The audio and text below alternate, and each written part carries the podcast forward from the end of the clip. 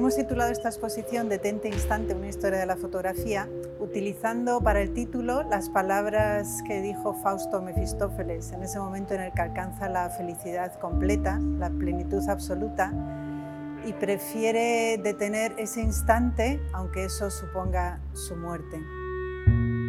Es el instante que captura, que detiene el fotógrafo con su cámara y también es el instante que queremos que nosotros, el espectador, se pare delante de una imagen, de una fotografía y deje que le conmueva, que se invente una historia, que la contemple, que se imagine lo que estaba ocurriendo ahí, en fin, que se detenga.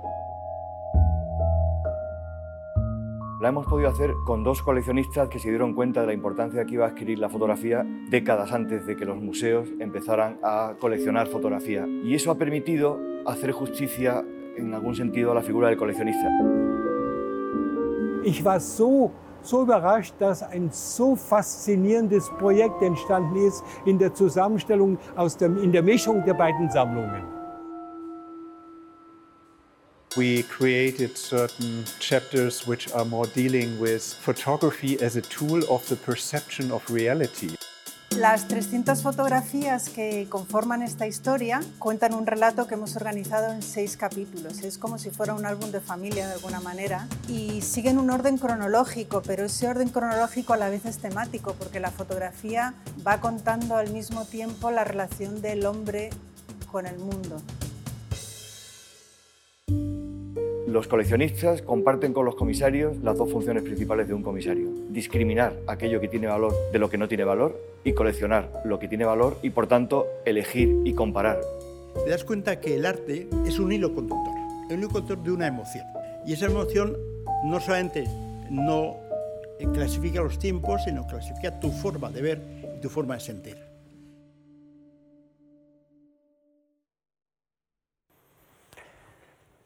Muy buenas tardes. Soy Javier Gomá, el director de la Fundación Juan Mar, y os doy cordialmente la bienvenida. Con la inauguración de esta tarde empiezan las actividades propiamente artísticas de la Fundación, pero no las actividades de la Fundación, porque hace unos días estrenamos una ópera de salón, ópera de cámara, y ya desde hace casi un mes en nuestro museo en la ciudad de Palma se han ido desarrollando actividades de lo que de una manera un poco funcional llamamos el centro cultural que hemos puesto en marcha no hace mucho allí. Además, en Cuenca eh, hemos eh, emprendido unas obras que terminarán más o menos en el mes de, diciembre o enero, conducentes a instalar una climatización que faltaba en parte de ese museo allí y hemos aprovechado la ocasión para escoger algunas de las obras más cimeras de, que ahí exponemos para iniciar una gira y de esta manera solventar, aunque sea en parte, una deuda pendiente que se tiene con ese museo, y es que es un museo que rivaliza en calidad a otros movimientos de arte abstracto parecidos de los años 50 y 60, pero no tiene igual conocimiento que ellos. Así que hemos eh, inducido una gira del Museo de Cuenca, primero hasta en Granada, ahora está en Barcelona, viajará a Estados Unidos y finalmente eh, Alemania para luego finalmente volver aquí a España. Y hoy inauguramos una exposición de fotografía. La Fundación ha hecho muchas exposiciones desde que empezó a hacerlas en el año 73 y en su sede aquí a partir de, la inauguración de, este, este, de, esta sede en 1975. Entre 1981 y 1987 ya la Fundación organizó cuatro exposiciones dedicadas a la fotografía, tres de ellas individuales y una colectiva, que son las que se muestran aquí. Y ahora, 27 años después, organizamos otra. No ignoramos que ha habido muchas, entre tanto, y de gran calidad, y que todavía hoy en muchas ciudades, incluido Madrid, pues hay centros que están haciendo exposiciones extraordinarias. Entonces, una pregunta de lo más razonable es por qué nosotros hacemos otra exposición de fotografía. Y la explicación es que habíamos identificado dos colecciones, una de Enrique Ordóñez y Isabel Falcón, eh, la otra de, Dietmar eh, Siegert, que por separado son absolutamente excepcionales. Pero es que además son complementarias y juntas dan como resultado una historia de la fotografía, desde 1840 hasta el año 2017. El subtítulo dice una historia de la fotografía, porque excuso decir que se pueden hacer muchas historias de la fotografía.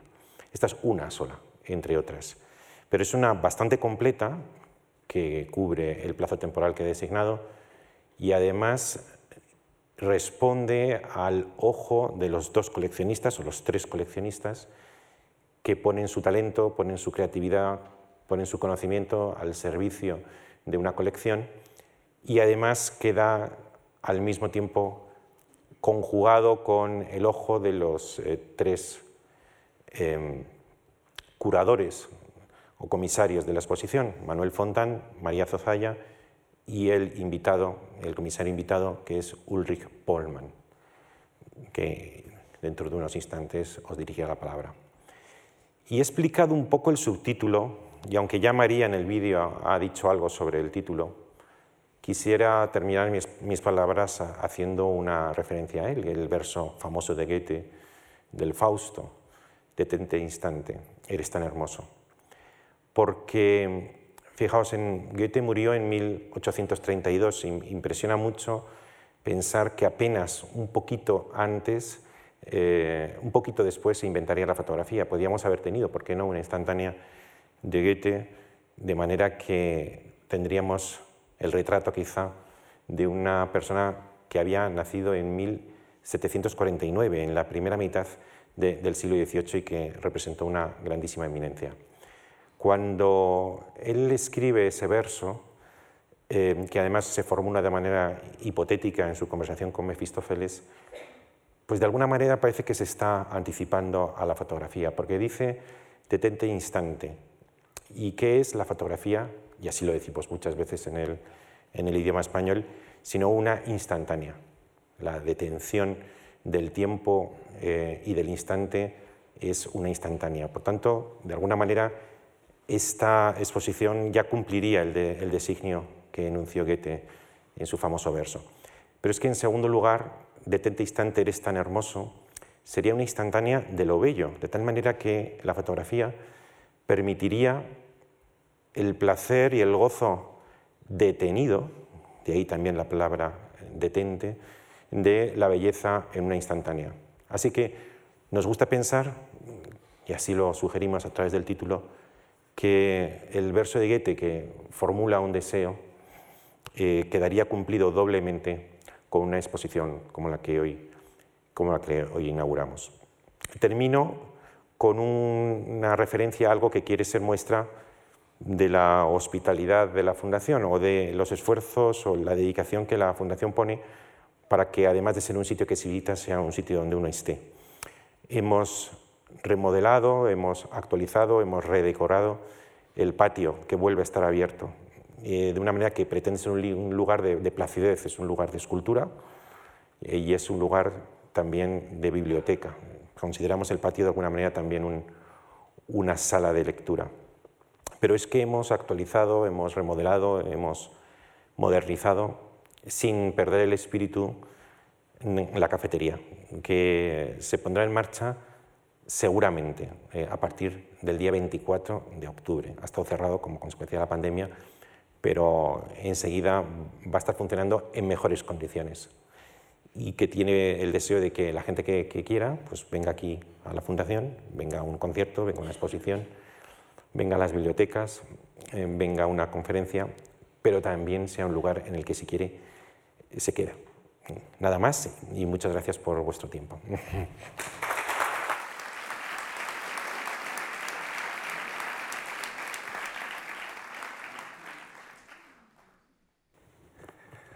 Bienvenidos a todos. Eh, me perdonan que no hablo en español, ma en inglés. Um, dear ladies and gentlemen, also a warm welcome for you, for me, and thank you to Javier for your previous kind words and uh, to the Fundación Juan March. I'm glad that so many of you have come to the opening of the exhibition today. The exhibition Detente Instante Una Historia de la Fotografía, offers us the opportunity to review a history of the medium of photography from its beginnings around 1840 to its present. All images come from the two private collections of Enrique Ordonez Isabel Falcón from Spain and Dietmar Siegert from Germany.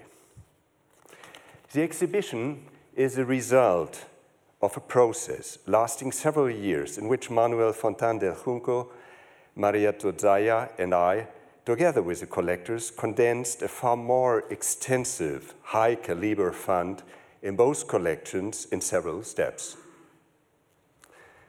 The criteria for the selection lay, on the one hand, in the pictorial quality, and on the other hand, in the specific ability to react dialogically to the other exhibits. Beyond the history of the development of photography, the selection was also intended to reflect the society, politics, art, and culture in a representative manner. And in the background, the question of how photography relates to other artistic media, such as painting, drawing, and printmaking, also played a significant role. This complexity was important to us from the beginning, mindful of the fact that it is, of course, only one subjective possibility, as we have already heard from Javier, among many to tell the story of the medium of photography. And until today, numerous histories of the medium have been already published. And these have followed essentially the history of photography's development in technology, culture, or art.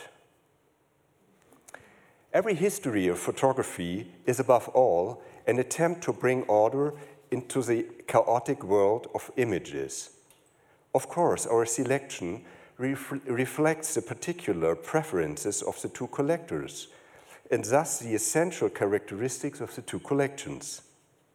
While the Siegert collection focuses on photography from the 19th century to 1945, the Ordonez, Falcon collection is focused more on the 20th and 21st centuries. Both were among the earliest collectors of photography their enthusiasm for the medium arose at a time when, saving exceptions, museums paid little attention to it. Independently of academic conventions, Ordonez Falcon and Siegert directed their gaze and their vision at photography. They were not interested in an encyclopedic presentation of its history nor were they oriented towards the canon of famous photo photographs or photographers, nor have they taken part in any kind of hunt for prestigious trophies. Rather, they have allowed themselves to be guided by their own perception of the quality of an image, developing an eye and an expertise forged through direct and continuous contact with the original works.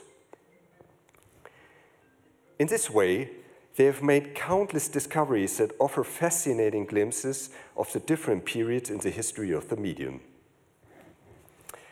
Collecting is always a form of appropriating a part of the world that is found especially desirable. For the collector, and I'm quoting here Walter Benjamin from the Passagenwerk, for the collector, the world is present and in order in each of one of uh, each one of his objects. Collecting is therefore an attitude and an expression of one's own understanding of the world. It can serve for contemplation, for examining the manifestations of an ever changing reality, for satisfying the need to order the world of appearance in accordance with logic, and, I'm citing again Benjamin, for undertaking the struggle against disintegration. Consequently, the exhibition curator and the collector share a common activity and interest, which is selection. Collecting and selecting are fundamental decisions that imply a judgment on the value, quality, and opportunity represented by each object. The exhibition Detenti Instante, una historia della fotografía, is a synthetic result of adding together exceptional works which reflect the two gazes of the collectors as well as the positions of the curators. And we hope that you can see that both collections are united in the exhibition in a complementary and an exciting way, forming a new, another history of photography, our history of photography. Visitors to the exhibitions will be able to read the history of photography in several different ways. In brief, I would like to outline the exhibition's course. In total, six pictures, uh, six uh, chapters, excuse me, which are in turn divided thematically, trace the developments and changes of the young art in chronological order. From the beginning, photography had artistic ambitions. Nevertheless, in the 19th century, it can be understood as a hybrid between the poles of science, technology, industry, and art. The first chapter, Una nueva manera de ver el mundo, presents the early photogenic drawings, or photograms as we call them in the 20th century, and still lifes from the early period, which show the phenomenon of light drawing in Greek photographein. In connection with the portraits and, stage, and the staged genre st studies. The latter served as so called living pictures for painters and sculptors as image templates for the artistic work process. The early scientific use of photography in astronomy, medicine, or psychiatry is documented by other photographs in which phenomena invisible to the human eye could be depicted with documentary fidelity for the first time.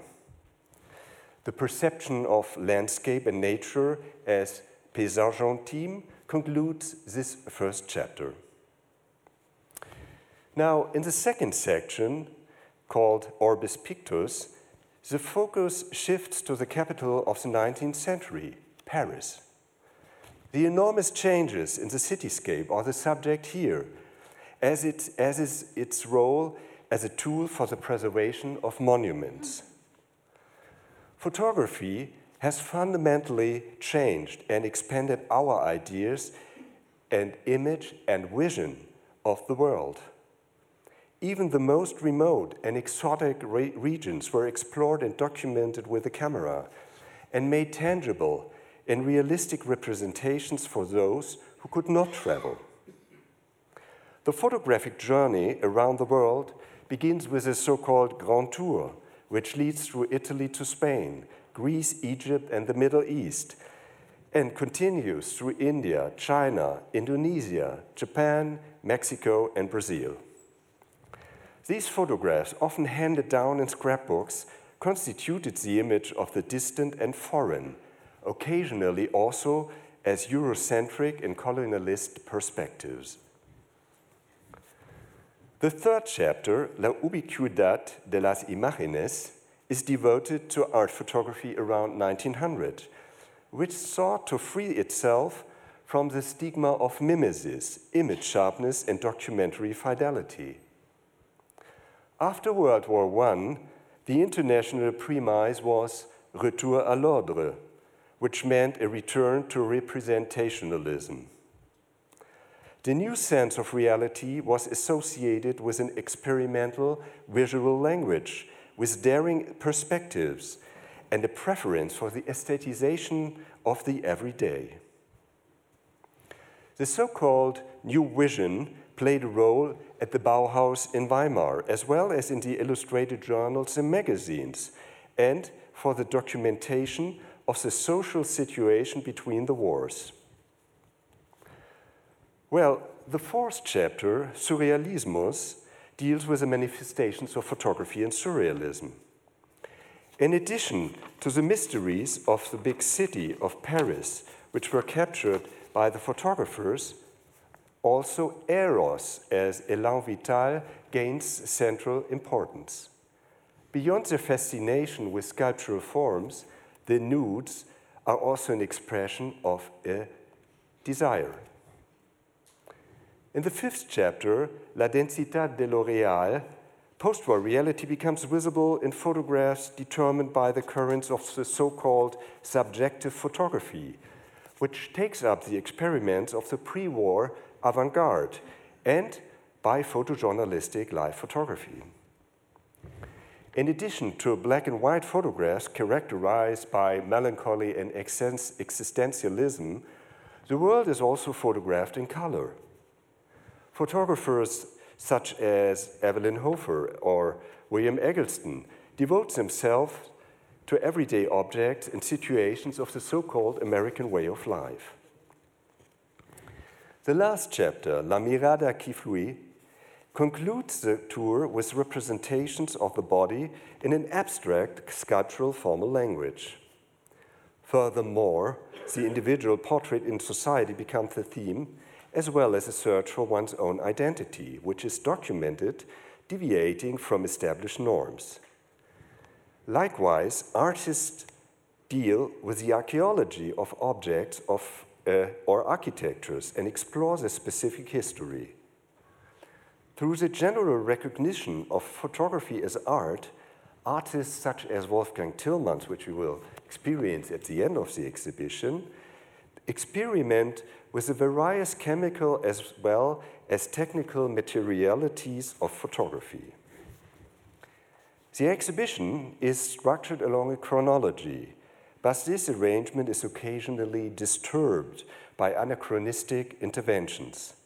This is done to draw attention to a similar experimental, playful spirit, but also to make visible the hidden connections between the past and the present of photography. Some double image you, which you have seen uh, um, in the rear projection may uh, illustrate our concept. I would like to thank, really sincerely thank to uh, the two uh, co-curators, Manuel Fontan del Junco and Maria Zozaya Alvarez, for the always pleasant and uh, very productive cooperation. It has been uh, at any time a great pleasure to work with you both and with the team of the Fundación Juan March here in Madrid.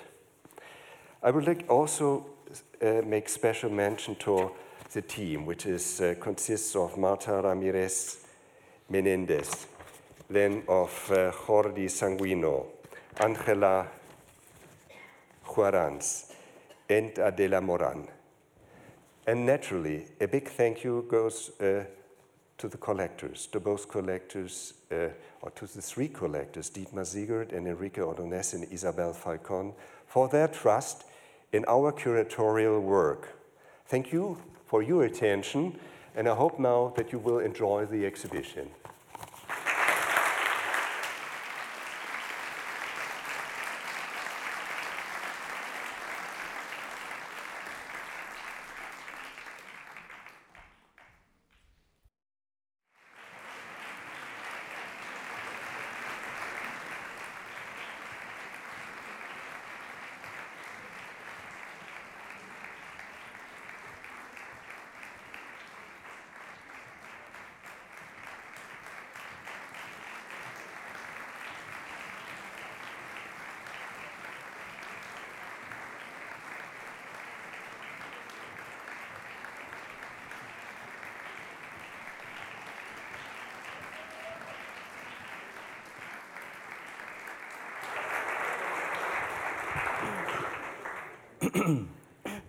Perdón, A ver, perdón, un, seg- un segundo.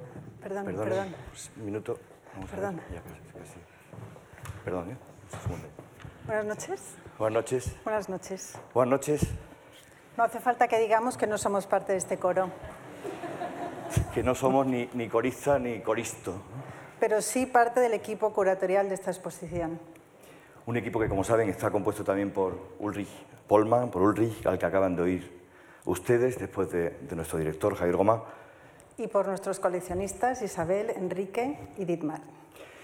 a los que vamos a pedir que se levanten para que todos ustedes les conozcan. Y les demos Usted- un aplauso Y les,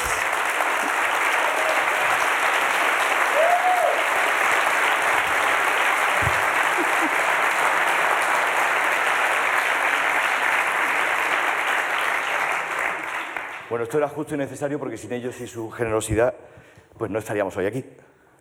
Porque sin coleccionistas no hay colecciones. Ni siquiera hay museos. Y sin colecciones no hay exposiciones. Y esto a veces es algo que pasa desapercibido. Desde las instituciones muchas veces tenemos tendencia a considerar a los coleccionistas que nos ayudan a hacer las exposiciones como una especie de proveedores de lujo. Y ni hablar. Ni hablar. En realidad, en la misma medida en que quienes trabajamos en una exposición, en un proyecto expositivo, pues somos comisarios mientras dura ese proyecto. Ellos son una especie de comisarios a largo plazo, como en este caso. Ellos lo son desde los años 70, desde cuando empezaron a coleccionar.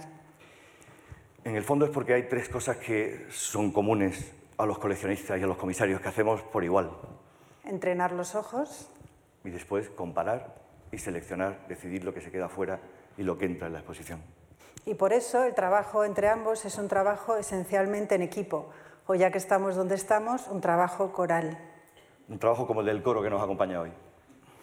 Que no afina sus voces al unísono, pero sí sus ojos y sus decisiones, y las decisiones sobre sus decisiones, hasta conseguir lo que se expone. Y claro, si los coleccionistas son comisarios y los comisarios son coleccionistas, y esto no es un juego de palabras, lo suyo sería que nuestros coleccionistas y Ulrich estuvieran aquí arriba con nosotros. E intentáramos todos encajarnos como sin caernos en, en, la tarima. Que es desde donde, desde donde se organizan y se dirigen las voces de un coro y se pone orden y se relacionan entre ellas. Pero tranquilos, que no lo vamos a hacer. Porque es peligroso, aunque llegaste a proponerlo. Sí, es verdad, pero sobre todo porque eh, toca que ellos cuatro... Nosotros dos nos quitemos de en medio cuanto antes. Para dejar el protagonismo al otro coro. A un coro que no está aquí. Pero sí arriba, el de los fotógrafos de la exposición. Porque si ellos no estuvieran, no habría coleccionistas. Ni exposición. Y ese es el coro de los 242 fotógrafos que hay en esta exposición.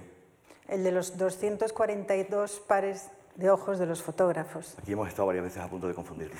242. 242 pares de ojos, cuyas 300 fotografías, lo hemos hecho bien, de época componen esta muestra. Que a su vez es una muestra coral. A la que por tanto nada le iba mejor. Que ser celebrada por un coro. Por un coro que es como un todo, que como pasa siempre en el arte es mucho más que la suma de sus partes, Así que por todo esto, en su día se nos ocurrió, nos pareció que tenía sentido mezclarnos con el coro de los verdaderos protagonistas, cantores y fotógrafos, salir de él, salir aquí y contarle todo esto a ustedes. Echarle valor. Mucho valor. Para después desaparecer dando las gracias al coro por disculparnos el intrusismo profesional momentáneo y pedir a Miguel Ángel García Cañamero, su director, que tenga la gentileza de ocupar cuanto antes su lugar aquí. Por favor. Muchas y a gracias. ustedes que le reciban a él y al Coro Nacional de España que te interpretarán, interpretarán una muy breve historia de la música coral con un fuerte aplauso. Muchas gracias. Buenas Muchas noches.